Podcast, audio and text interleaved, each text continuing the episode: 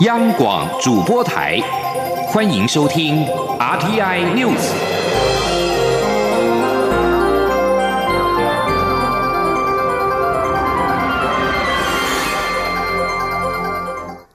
各位好，我是主播王玉伟，欢迎收听这节央广主播台提供给您的 RTI News。今天是二零二一年一月十四号，新闻首先带您关注国际焦点。美国联邦众议院。在十三号以过半票数通过弹劾任期仅剩几天的现任总统川普，川普成为美国史上第一位遭到弹劾两次的总统。美国国会大厦在上周发生暴动之后，众议院十三号表决通过指控川普煽动叛乱的条文。众院在通过弹劾之后，将交由参议院决定是否将总统定罪。但是，美国联邦参议院共和党领袖麦康奈的发言人已经在推特上贴文表示，参院本周不会安排紧急会议审理弹劾案。美国国会在上周遭到民众闯入，情治单位警告，二十号新任总统就职典礼可能出乱子。对此，美国总统川普发出声明，呼吁不要有任何形式的暴力、违法或是破坏行为，这不是他的立场。他呼吁所有美国人协助缓解紧张局势，并且平息怒气。美国国防部国民兵局局长霍坎森先前表示，已经批准出动一万五千名国民兵维护就职典礼的安全。华府警察局在十三号也表示，将再增派五千名国民兵，这将让就职典礼前后进驻华府的国民兵人数达到两万人。美国总统当选人拜登团队在十三号证实，前亚太驻青康贝尔将出任白宫新设的印太事务协调官的职位，主责亚洲事务。我驻美代表肖美琴表示，康贝尔远见与实务经验兼具，期待未来能够与他合作。这个是拜登团队新设的职位，先前普遍被媒体称为亚洲事务主管。由于出任这个职位的人士将处理对中国关系，直属长官为准国安顾问苏利文，在美中关系跌落谷底之际，格外受到外界关注。与康贝尔有多年交情的我驻美代表肖美琴透过 Twitter 恭喜康贝尔将出任这项职务。他说：“康贝尔在亚洲享誉盛名，备受尊敬。他同时具备战略远见与实务经验，期待未来能够与他合作共事。”现年六十三岁的康贝尔，曾在前总统奥巴马任内担任国务院亚太驻青，负责区域相当广泛，囊括了台湾、中国、日本、南北韩等多个国家。他也被视为奥巴马时代重返亚洲政策背后的功臣之一。在这之前，康贝尔曾经在前总统克林顿时期担任国防部亚太副助理部长，相当熟稔亚洲事务。康贝尔在中国问题上属于相对强硬的民主党人士。二零一九年，他曾经与苏利文共同在外交事务撰文表示，美国正经历冷战结束以来最重要的外交政策重思。华府人士逐渐形成共识，认为与中国交往的时代已经过去。而面对台湾，康贝尔态度则是相当友善。康贝尔过去至少六次曾经访问台湾，与。总统蔡英文、前总统马英九以及前总统陈水扁都曾经亲自见过面。二零一三年初，康贝尔卸任亚太驻青一职时，马英九曾在当年十月于总统府当面颁赠他特种大寿锦星勋章，感谢他为台美关系发展所做的贡献。继续将焦点转回国内，关注的是疫情。继之前台湾验出有五例英国变种病毒之后，现在又在验出一株南非变种病毒从境外移入。中央流行疫情指挥中心指挥官陈时中十三号表示，有鉴于南非疫情严峻，而且病毒出现了变异，从一月十四号，也就是从今天的凌晨零点开始，十四天之内曾经有南非共和国或是史瓦蒂尼王国旅游史，包含在当地转机的旅客入境之后，一律入住集中检疫所。另外，中央流行疫情指挥中心十三号公布院内感染确诊男医师以及护理师女友的完整足迹。对于是否要比照跨年活动时启动电子围篱二点零，监控在同一个时段曾经出入这些地点的民众，指挥官陈时中表示，这些人不用被管理，不需要伤害社会量能，增加民众的恐惧。指挥中心公布足迹只是提醒作用，实际上被传染的几率非常小，民众不用过度恐慌。听听央广记者刘品熙的采访报道。桃园某医院发生院内感染，一名男医师与其护理师女友确诊 COVID-19。经过两天的比对，疫情指挥中心十三号公布两人完整的足迹，在一月七号到十号间去过全联、星巴克、宝雅、大江购物中心等地。指挥中心呼吁曾在相关时间地点活动的民众，应该自主健康管理到一月二十四号。指挥官陈时中表示。每个人的记忆力不同，进行意调时必须在完整、快速、正确间做选择，无法兼顾三者。为了确保足迹正确，因此公布的时间比较慢。陈时中指出，该间医院已经完成清空跟移动，接下来要进行第二轮消毒。医院也将针对两千五百名员工进行全院裁剪，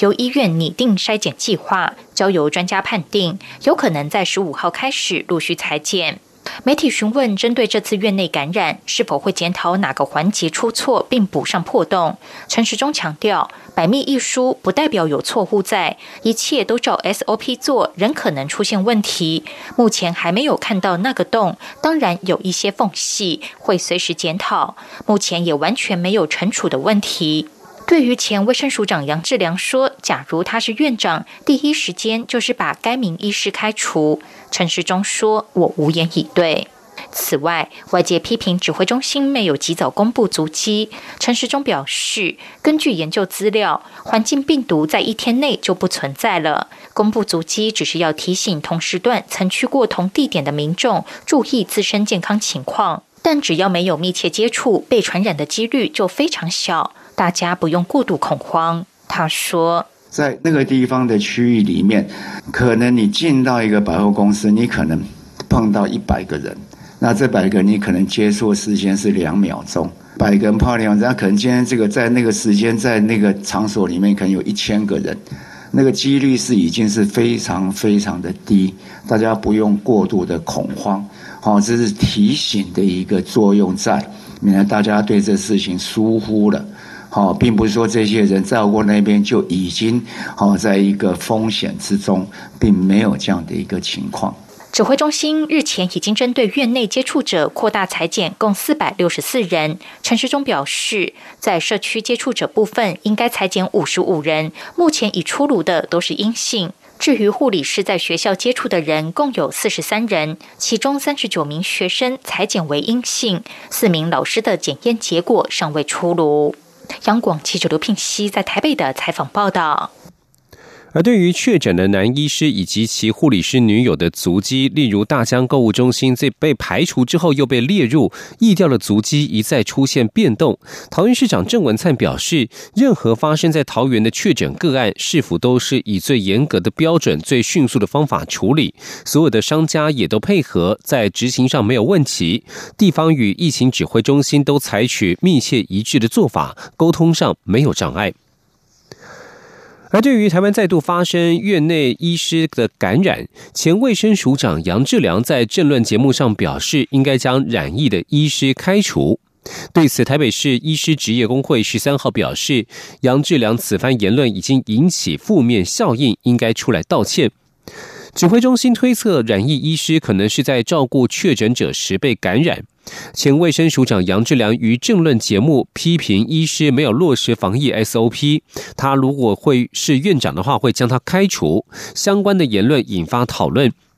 台北市医师职业工会表示，在插管的过程当中，患者可能会作呕、喷出液体，风险与一般感染者难以比拟。而且，即使身穿防护装备，仍然难以绝对避免病毒的散播。而这也是为什么新型冠状病毒肆虐全球。而杨志良此时还以惩处一说。这番无视专业的发言，苛责受害人员，大泼防疫冷水，更是无视专业、劳动意识零分的表现。蔡英文总统十三号下午在脸书贴文为辛苦的医护人员打气，表示他们应该受到全民最大的支持与尊敬。此时不需政治口水，更不需用开除医师这样的风凉话打击前线士气。把把口罩戴好，就是对医护人员的支持。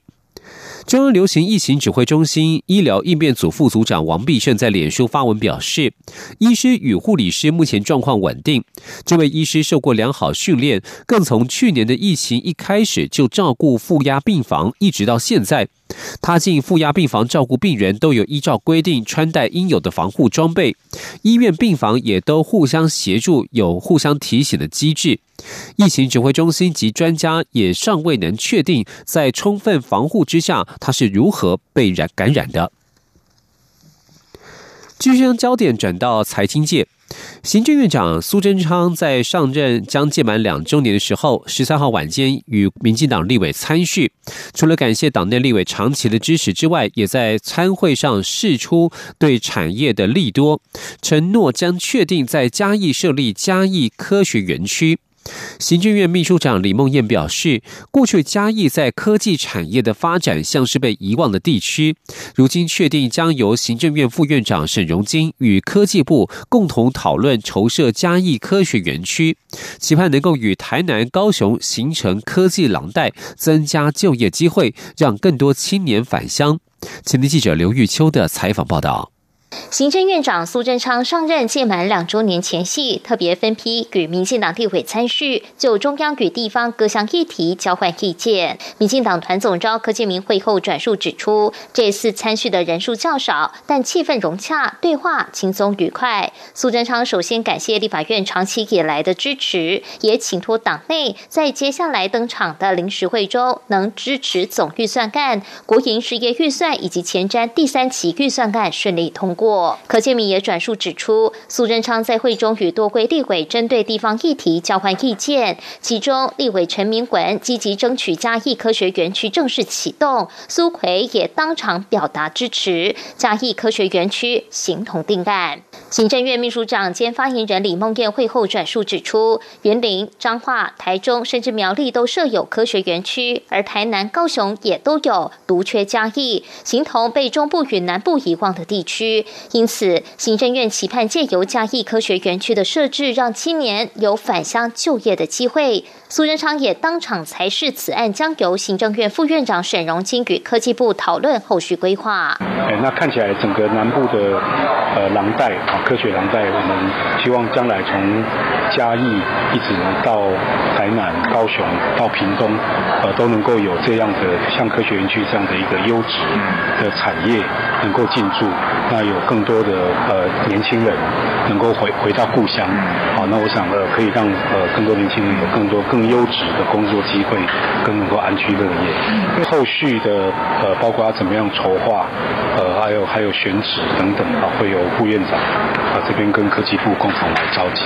另外，据了解，苏贞昌也在参会上特别引述财讯传媒董事长谢金河在脸书上的贴文，称赞台湾在全球疫情中还能出口正。成长、GDP 成长以及经济表现亮眼。苏贞昌强调，民进党过去被批评不善于执政，但现在却能在经济和外交、国防上都交出好成绩，也获得媒体的肯定。苏贞昌继宴请立法院内政委员会的立委后，十三号晚间则宴请经济委员会委员，包括陈廷飞、邱意莹、陈明文等与会，其他委员会的立委王定宇、吴炳瑞、蔡意瑜、吴其明和党团总召柯建平。党团干事长郑运鹏等也都一同出席参叙。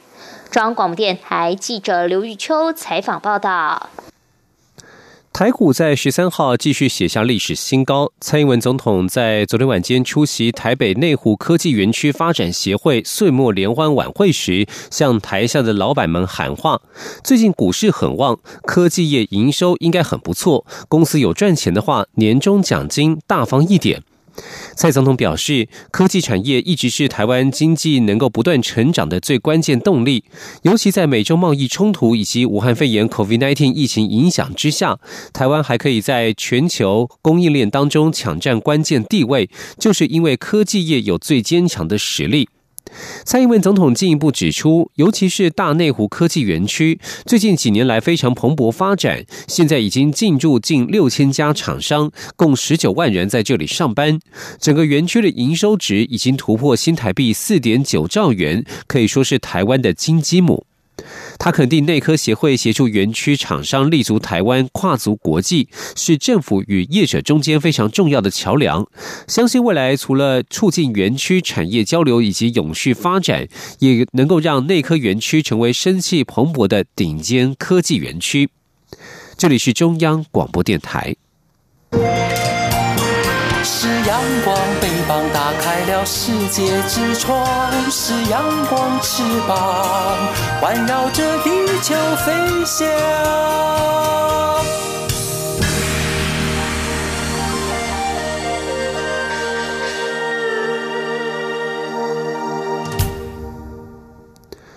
各位好，我是主播王玉伟，现在时间是上午的六点四十五分，欢迎继续收听新闻。被害人刑事诉讼资讯获知平台在今年元元旦开始，在台北、新北、屏东三地试办三个月。法务部长蔡清祥十三号表示，目前的反应还算不错。如果试办顺利的话，未来考虑扩大至各地院检办理，而且不限于试办的五种犯罪类型，希望能够协助更多的犯罪被害人。前天记者欧阳梦平的采访报道。在司改国事会议中，犯罪被害人的保护是最重要的议题之一。为了落实建立司法弱势者的保护或协助机制，法务部与司法院研商建制被害人刑事诉讼资讯获知平台，并在今年一月一号开始，在台北、新北及屏东地方法院及地检署试办三个月。初期只选择杀人。重伤害、强盗、掳人勒赎及性侵害等五大犯罪类型作为适用范围。为二零一九年共有五千七百一十六件。法务部十三号说明平台的推动情形，部长蔡清祥表示，目前看来反应还算不错，之后会考虑扩大办理，希望能够协助更多犯罪被害人。他说。如果真的得到这么好的回应的话，也不限于这个五个类型而已，因为五个类型才五千七百多件而已嘛。其实被害人、犯罪被害人很多啊，啊，我们只要事办的顺利的话，我们就要扩大，甚至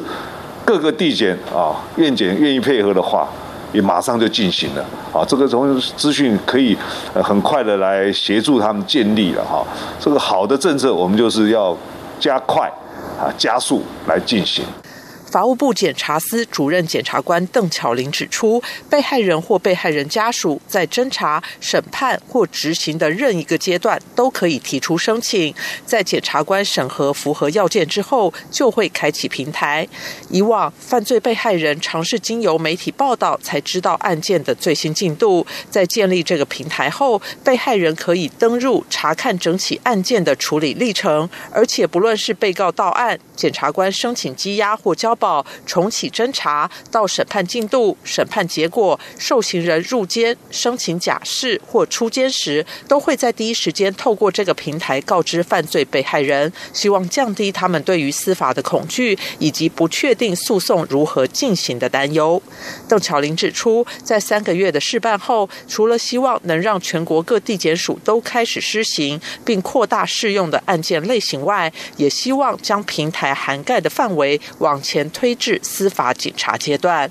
中央广播电台记者欧阳梦平在台北采访报道。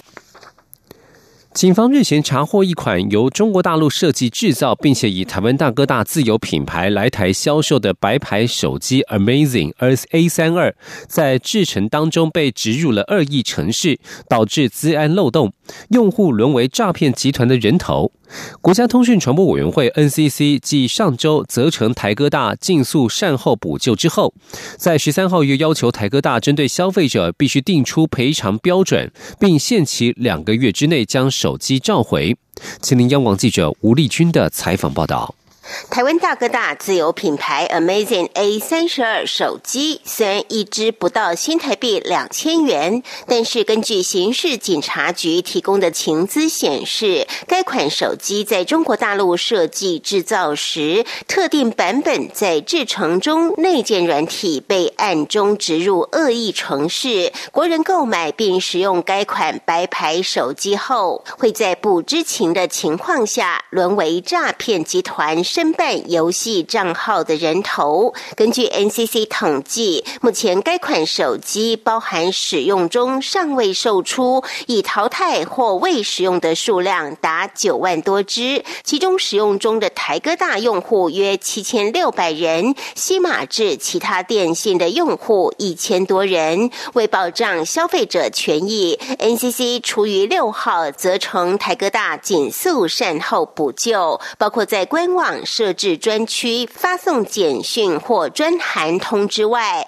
十三号又在委员会议援引消保法及电线法，要求台哥大针对消费者定出赔偿标准，同时限两个月内将这款问题手机召回。NCC 发言人翁博宗说：“决议就是请台湾大哥大提出召回计划，并以两个月内完成召回作业。因为电信网上面的规定很清楚，主管机关调查经审验合格之终端设备有重大危害消费者安全之余，得命其采取必要措施或召回。那因为其实这个漏洞不是潜在的风险，它是正在进行式，所以说委员会也要请台科大定一个消费者赔偿的标准出来。翁博增指出，目前不计警方接获的报案件数，仅 NCC 就已接获十件申诉案。消费者除了申诉手机本身的直接经济损失外，还包括沦为诈骗人头后接获地检署及刑警局传唤的车马费及工作请假等薪资损失。由于各种样态不同，因此台哥大有必要定出一个赔偿标准。以维护消费者权益。中央广播电台记者吴丽君在台北采访报道。继续关注是气候变迁的议题，在全球面对二零一九年冠状病毒疾病 （COVID-19） 之际，另外一个困扰人类的严峻问题就是气候变迁所带来的危害，加剧地球暖化。因为气候变迁造成的气候难民也浮上台面，国际未来可能有必要立法因应这类人权问题，但是治本的良方仍然应该努力遏制气候变迁进一步加剧。请听以下的专题报道。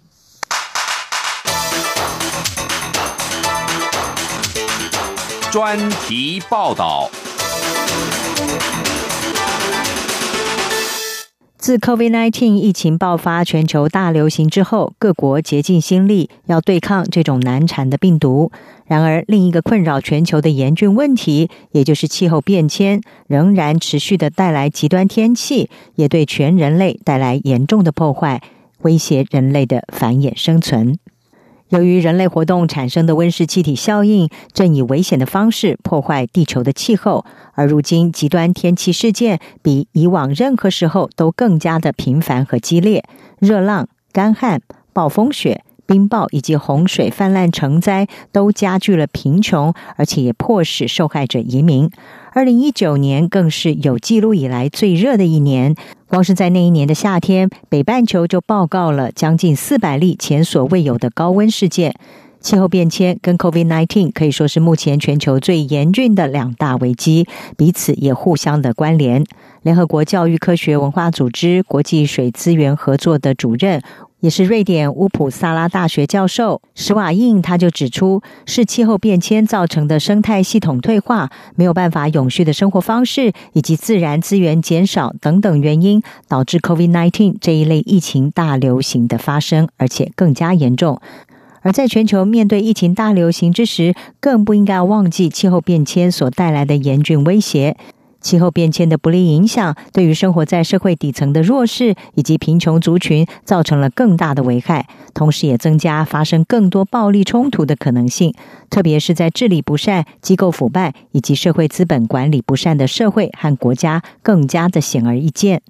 此外，气候变迁除了造成生物多样性的丧失、岛屿小国的消失以及新疾病的扩散之外，每年也已经造成大约十五万人死亡。甚至可能在二零三零年到二零五零年之间，每一年会造成大约二十五万人的死亡。而气候变迁更导致人们流离失所，衍生了气候难民的人权问题。总部设在新克里多尼亚的太平洋共同体副秘书长迪佛，他在国际新闻社就撰文指出，气候变迁和人权是国际发展中的两个关键问题，两者之间的互动越来越需要国家、地区还有国际层面能够更加关注，加以因应。而气候变迁跟人权彼此相互影响最密切的地方，目前可以说是集中在二十二个太平洋岛国跟地区。这些岛国和地区可以说是位于对抗暖化和气候危机的最前线。气候变迁同时也被视为是这个地区最大的威胁，因此太平洋各个岛国也呼吁国际社会要立刻展开紧急的行动，来保护年轻人以及最脆弱人群的利益，共同捍卫这个蓝色太平洋以及伟大蓝色星球，也就是地球的共同需求、利益、潜力和永续生存。对海洋小国而言，成千上万的人生活在海拔最高不超过四公尺的陆地上，不断上升的海平面也威胁着小岛岛民的生存。在这种情况之下，气候变迁对于包括生命、发展、健康、水资源、卫生以及住房权利在内的各种人权，都造成了深远的影响。由于太平洋岛国跟地区特别容易受到全球暖化的影响，因此这些岛国和区域也被视为是气候变迁早期影响的晴雨表。根据研究预测，由于太平洋岛国受到气候变迁的持续影响，可能会在二零五零年之前有六十六万五千人到一百七十万人流离失所，而引发产生气候难民的国际人权问题。乌普萨拉大学教授施瓦印他就举例说。纽西兰最高法院先前对太平洋岛国一位吉里巴斯人泰提奥塔的裁决，在气候变迁跟人权议题方面可以说是具有重大的意义。他表示，虽然法院承认泰提奥塔提出了因为海平面上升导致本国岛屿不宜人居，让他被迫流离失所这个说法是真实的，但是法院并没有办法授予他难民身份。而规范国际难民问题的联合国难民公约，它只适用于面临国家或者是非国家行为者施加迫害的个人或者是群体，可以去向其他国家来寻求庇护，但是没有办法适用于遭受气候变迁冲击的受害者。不过，联合国人权事务委员会在二零二零年初就曾经就这一起案例发表了一份不具约束力的声明，指出政府如果遣返难民，把他们送回深受气候变迁影响的母国，可能就违反了人权义务。因此，在气候变迁日渐加剧的情况之下，未来或许有必要要建立一套国际法架构，承认受气候变迁迫害的难民地位。然而，或许这并不是因应气候变迁的灵丹妙药。要如何遏阻地球暖化，确实的遵守巴黎气候协定，努力的将全球气温控制在摄氏一点五度以下，避免气候变迁加剧，造成气候难民的出现，或许才是釜底抽薪的唯一良方。以上国际专题由张子清撰稿，海青青播报。谢谢您的收听。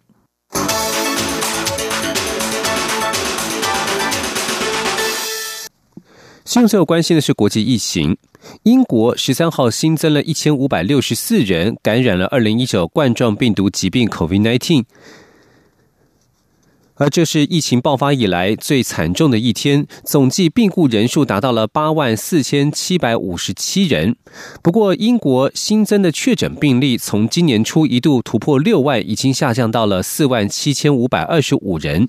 随着疫情持续延烧，政府希望让学校最快在二月中旬解禁开课的计划恐怕泡汤。英国首相强生表示，政府的前提是让学校尽可能尽快开学。不过，是否能够在二月中旬开学，还有许多条件需要满足，包括疫苗接种计划的进度必须顺利，而且疫苗必须对南非及巴西变种病毒有效。但强生也强调，目前没有证据显示疫苗对这两种变种病毒失效。他表示，其他条件还包括了封城措施必须出现成效等等。不仅英格兰地区疫情紧急，苏格兰同样是疫情升温。苏格兰首席大臣施特金宣布，从十六号起进一步紧缩限制，取消不必要商品到店取货的服务。英国伦敦市长沙迪克汗表示，伦敦死于疫情的人数已经突破了一万人，目前的疫情比去年春天严重许多。他呼吁英国首相强生祭出铁腕，加强限制。目前欧洲各地疫情都不乐观。意大利卫生部长史博兰莎表示，为了防止疫情蔓延，所实施的紧急状态将延长到四月底。因为目前疫情没有减缓的迹象，德国也表示恐怕无法在二月初解封。西班牙卫生部数据则显示，西班牙十三号新增了三万八千八千八百六十九起的病例，创下疫情开始以来的单日最高纪录。以上新闻由王玉伟编辑播报。